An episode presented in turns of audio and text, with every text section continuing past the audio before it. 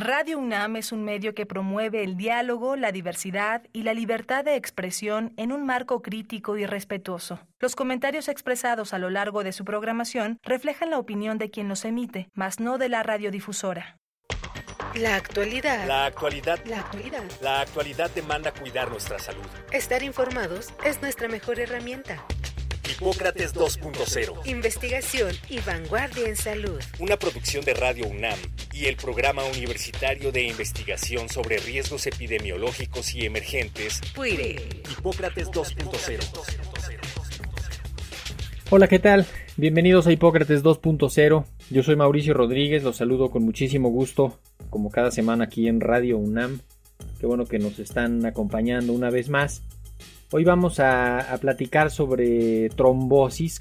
Para eso eh, invitamos al doctor Raúl Izaguirre y escucharemos su cápsula curricular y ahorita regresamos para platicar con él. Raúl Izaguirre Ávila es médico especialista en medicina interna y en hematología. Es profesor de cursos de pregrado y posgrado de su especialidad en la UNAM. Cuenta con una amplia productividad científica. Pertenece al Sistema Nacional de Investigadores Actualmente es presidente del Grupo Cooperativo Latinoamericano de Hemostasia y Trombosis. En el Instituto Nacional de Cardiología Ignacio Chávez es jefe del Departamento de Hematología. Asimismo tiene a su cargo la Clínica de Anticoagulantes Orales y el Laboratorio de Trombosis. El doctor Raúl Izaguirre, uno de los mayores expertos en trombosis en nuestro país. Lo, nos da muchísimo gusto tenerlo en el programa. Bienvenido, doctor Raúl. Muchísimas gracias por aceptar la invitación. Muchas gracias por la invitación de Radio UNAM. A la orden.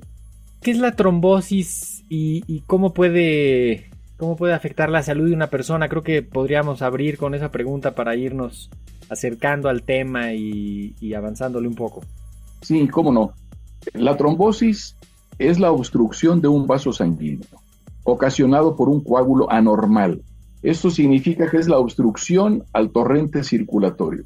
Normalmente nuestra sangre tiene que ser líquida, tiene que discurrir por todos los vasos arteriales y venosos, y un trombo es un coágulo exagerado, que crece tanto que termina por obstruir un vaso sanguíneo.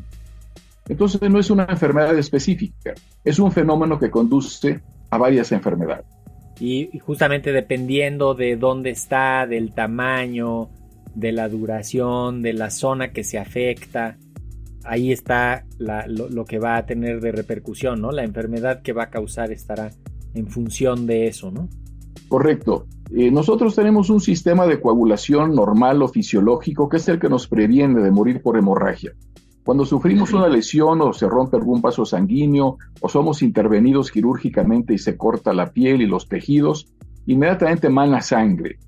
Esa hemorragia que se produce por el efecto de una lesión vascular debe de detenerse espontáneamente.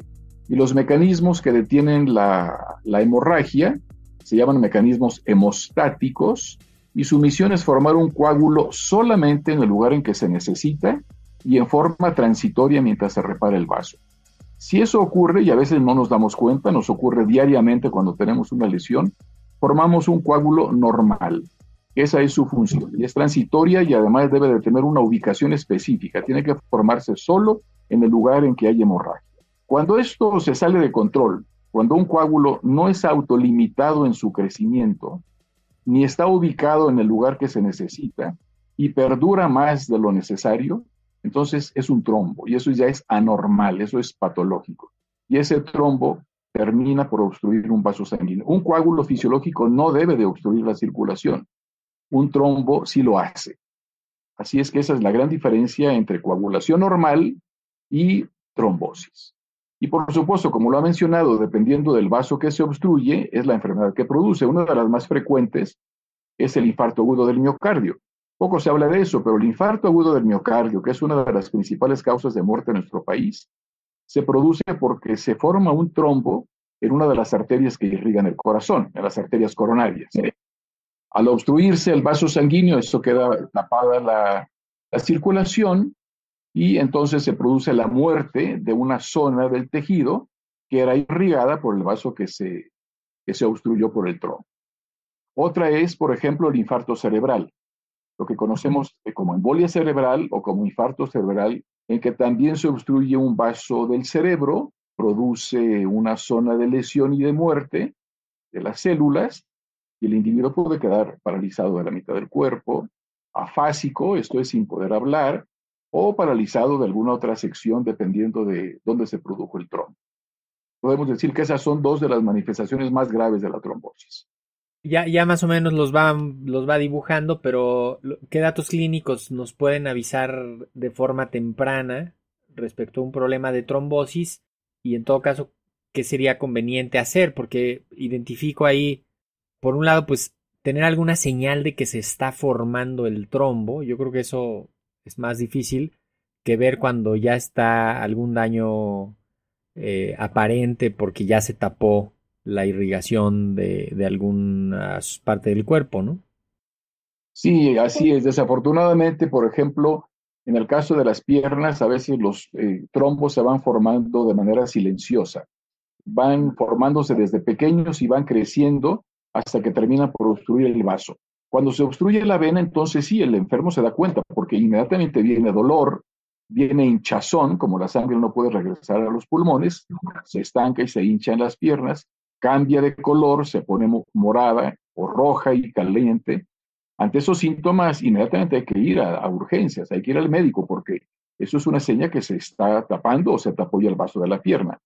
Puede ser que ahí se quede, que no pase de allí y ese trombo que está en, la, en las venas de las piernas se resuelva con el tratamiento. Pero también puede ocurrir que antes de que tape a esa vena de la pierna y se manifieste, puede ocurrir que se desprenda y entonces se va a los pulmones.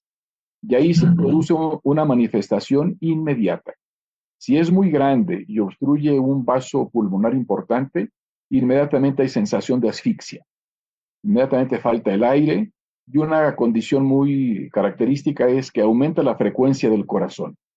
¿Por qué? Porque el corazón trata de vencer esa obstrucción, trata de que el coágulo pase por algún lado que se atoró y viene lo que conocemos como taquicardia. El paciente sufre palpitaciones, siente falta de aire, puede sentir eh, sensación de muerte, puede haber dolor en el costado o en la espalda, depende de donde estuvo el, el trombo se puede poner violáceo o morado porque le falta el aire y la respiración es muy agitada. Ante eso hay que ir inmediatamente al hospital.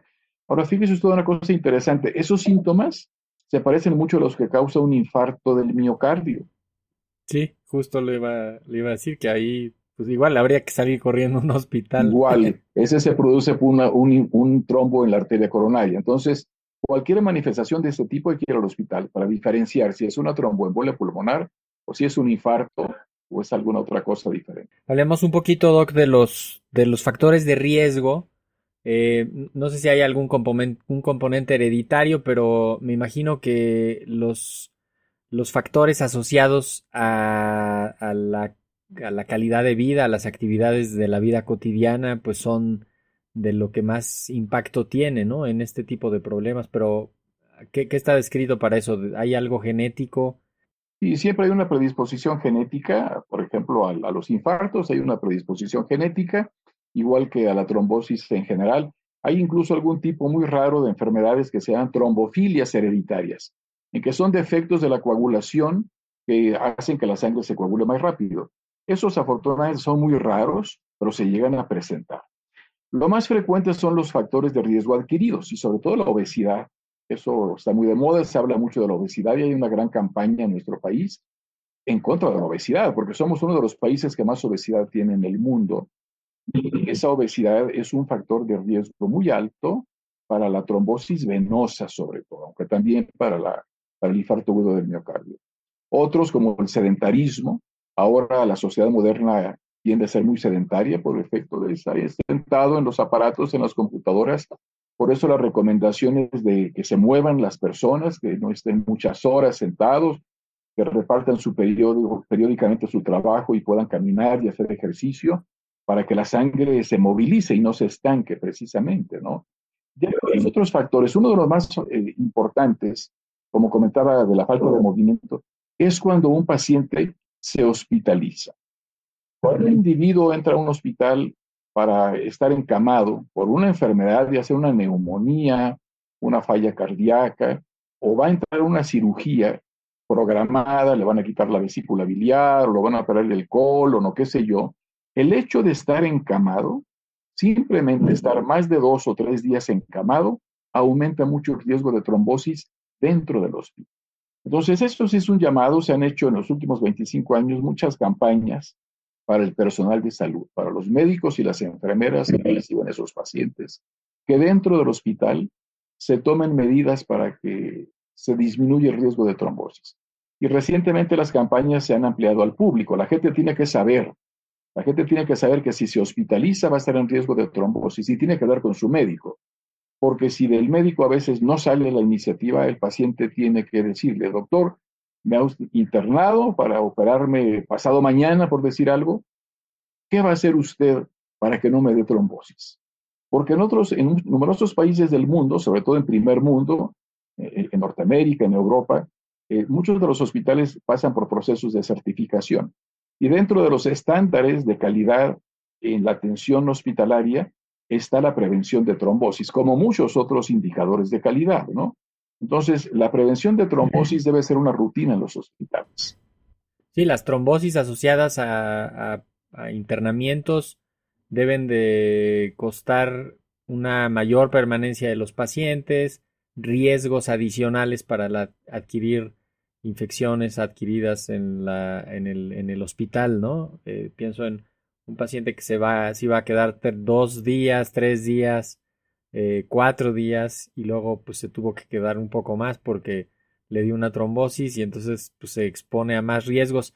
Esta es eh, una razón más para que la gente entienda que el hospital, por más que uno quisiera, pues no es un lugar seguro completamente, ¿no? Hay riesgos y esta fantasía de que, hay que se quede otros días ahí para que se termine de recuperar, pues implica este tipo de riesgos pero también pasa en los, con las personas postradas en casa, ¿no? Sobre todo las personas que tienen trastornos neurológicos o una dificultad muy importante para, para la movilidad o, un sedentarismo extremo, ¿no? Algunos adultos mayores que tienen además, eh, pues pienso, sobrepeso, obesidad, eh, trastorno cognitivo y entonces pues es muy difícil y que se muevan y eso puede también generar estos riesgos. Claro, las casas de asistencia, por ejemplo, las casas de retiro de ancianos, ahí también se, han emprendido campañas mundiales en contra de la trombosis que se extienden hasta las casas de, retiro de ancianos, como usted lo ha dicho, a los domicilios de los enfermos. En algunos países los sistemas de salud este, tienen incluido la visita domiciliaria o a las casas de ancianos de personal de salud, como pueden ser enfermeras especializadas en evitar trombosis, para dictar una serie de medidas de prevención, como lo ha dicho, la movilización, el uso de medias antitrombóticas, el uso de aparatos de insuflación. Hay unos aparatos que bombean en las piernas, con, que se inflan y se desinflan y que se usan mucho en los hospitales. Entonces, hay muchos recursos para prevenir la trombosis, por supuesto.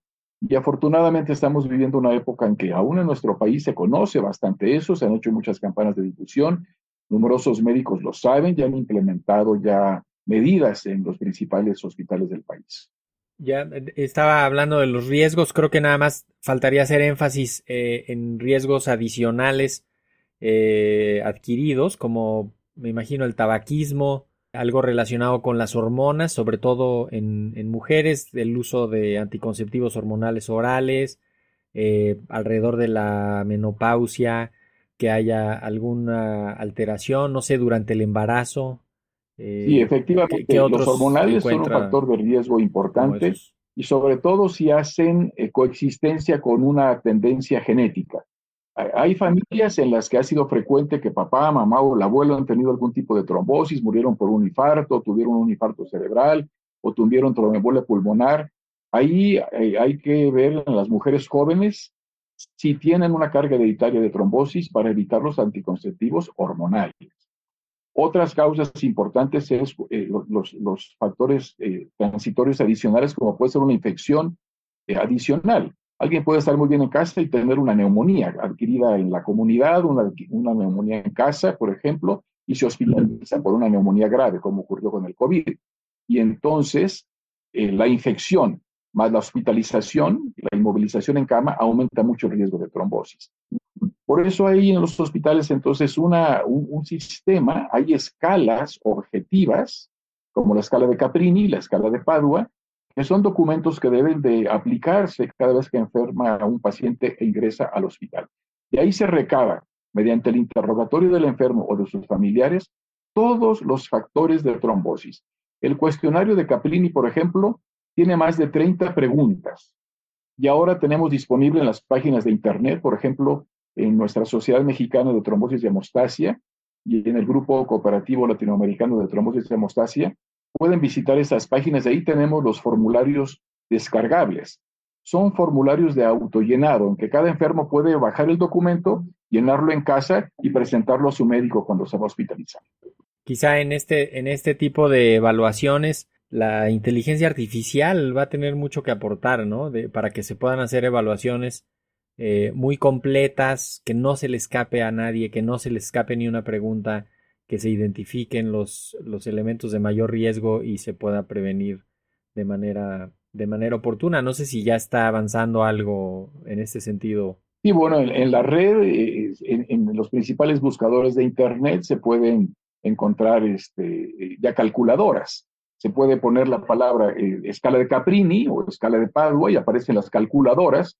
Generalmente la usan los médicos, ahora los médicos jóvenes, los internos de pregrado, los residentes, los médicos en formación, pues en sus dispositivos, en el teléfono electrónico, en la tablilla, se pueden este, tener las eh, escalas y ahí mismo la calculadora les da el riesgo de trombosis. Así es que es relativamente fácil encontrarlo. Lo importante es saberlo para irlo a buscar porque si se desconoce, aunque esté en el internet, nadie lo encuentra. Entonces. No, y, o sea, interpretarlo y actuar en consecuencia, ¿no? O sea, finalmente es una herramienta para tomar una decisión, para establecer una, pues un protocolo de atención en función de lo que eso diga.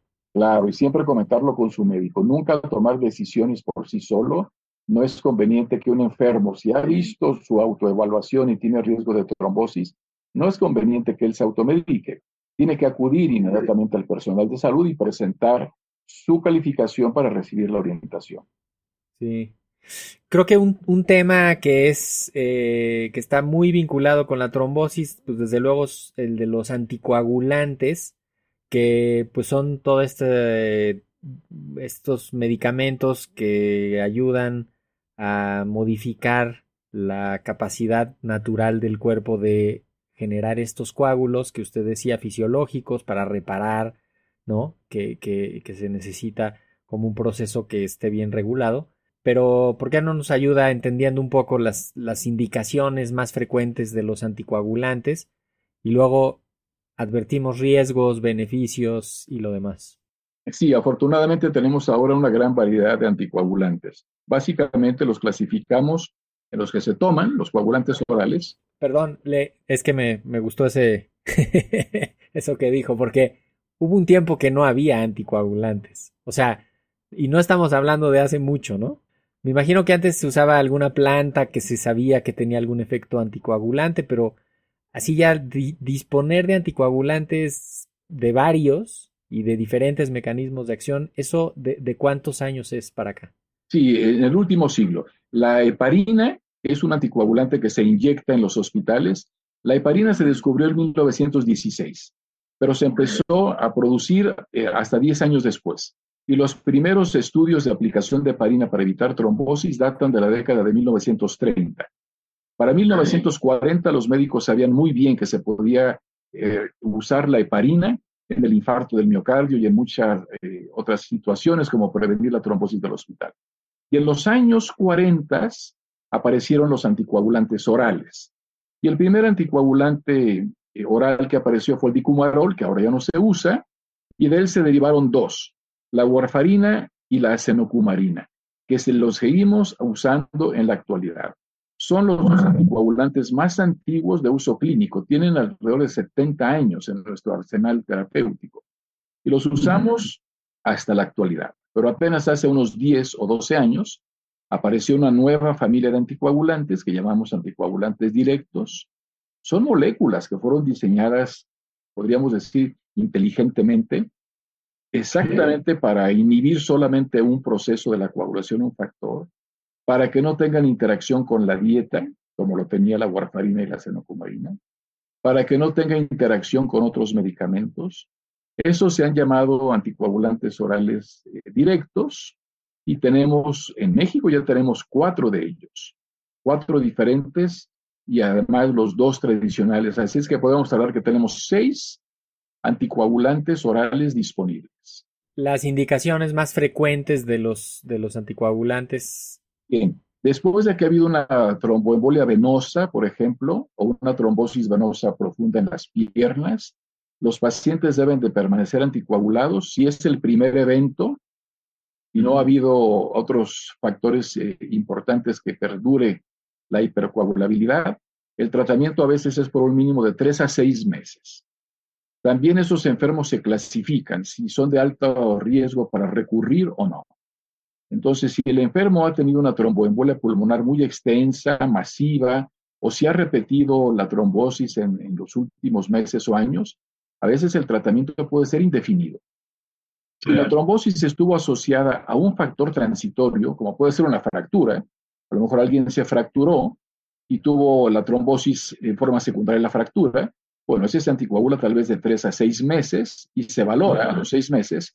Si se prolonga un poco más el tratamiento o termina por cancelarse, suspenderse.